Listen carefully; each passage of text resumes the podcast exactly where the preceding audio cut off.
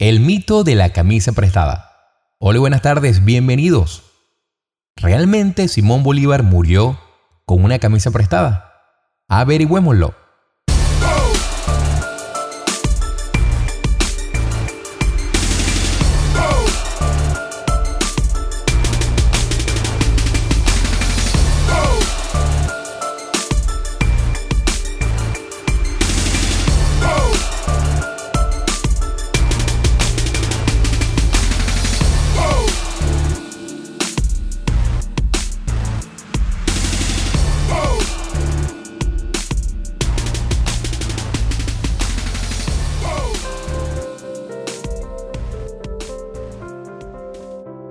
Si alguien jamás fue un rico vergonzante, fue el libertador Simón Bolívar.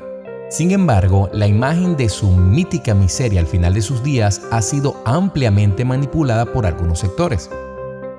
Murió con camisa prestada, para colocarle a su amplia hoja de méritos y servicios una especie de virtud teologal, que no le corresponde y a la que él mismo jamás aspiraría, y que por el contrario despreciaría profundamente. El libertador ni pretendió ni estaría de acuerdo con una canonización populista a su pretendida pobreza. No fue un soñador desapegado de la realidad, ni mucho menos perteneció a una infeliz categoría de pendejos. Citada hace años por el eminente intelectual venezolano Arturo Uslar Pietri. A diferencia de muchos políticos contemporáneos, Bolívar jamás pregonó virtud alguna en vivir del erario público. Todo lo contrario Nunca aspiró que el Estado cargara su manutención ni la de sus familias, allegados y partidarios. A diferencia de esos dirigentes que en medio de alardes de servicio público se consideran acreedores a ser permanentes mantenidos. Les repugnaba tal posibilidad y la trató de evitar a todo trance, luchando siempre para mantener su propia independencia y libertad patrimonial. Repudiaría la dependencia que los demagogos populistas imponen a muchas sociedades en la región. Aun cuando sus prioridades existenciales fueron decididamente altruistas y de orden político, no descuidó los aspectos materiales de la vida. Y al aplicarse a ello, compartió la mayor parte de los valores y las actitudes de un actualizado empresario capitalista. Bolívar comprendió que donde quiera que se exalta la pobreza, esta prolifera, y que el progreso y el bienestar de todos aparece cuando se fomenta y multiplica la dignidad y la riqueza personal.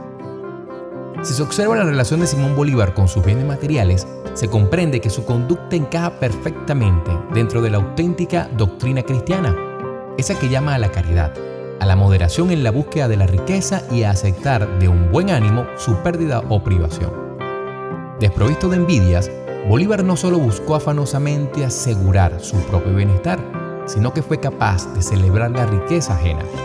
Así lo expresó a su buen amigo bogotano, don Pepe París, casi al final de sus días y en medio de dificultades económicas desde Guayaquil el 10 de septiembre de 1829.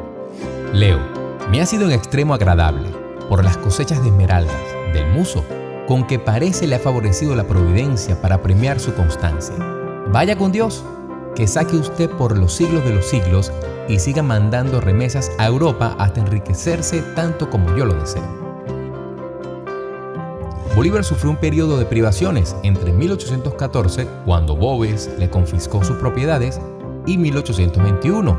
Esa experiencia resultó humillante en extremo. Después, a partir de 1827, pasa dificultades que mucho le mortificaron debido a la falta de liquidez, pero murió en posesión de un gran capital, del cual jamás se avergonzó, por ello, el mito de la camisa prestada es totalmente fantasioso, divulgado mil veces para distraer a los desinformados y halagar a los frustrados. En ninguno de sus difíciles trances económicos expresó esa falsa retórica que confunde pobreza material con humildad personal, para luego transformarla en una condición casi encomiable. Sus escritos están llenos de expresiones referentes a cómo sobrellevar la pobreza con dignidad, sin mendicidades pero jamás como una virtud. Todo lo contrario, Bolívar conoció perfectamente los beneficios que podía generar el capital para garantizar la independencia personal y apoyar iniciativas filantrópicas. Hasta sus últimos días hizo esfuerzos denudados por capitalizar sus bienes y concluir la venta de las minas de Aroa, que heredó de sus ancestros. Aún en el instante de morir, reafirmó sus derechos de propiedad en su testamento. Y por último, Bolívar comprendió mejor que nadie que la pobreza no es una virtud ni condición deseable, sino una aflicción indeseada que ataca a millones de seres humanos, que debe ser tratada como cualquier enfermedad o epidemia, en la que cada individuo se puede diagnosticar, rehabilitar y recuperar.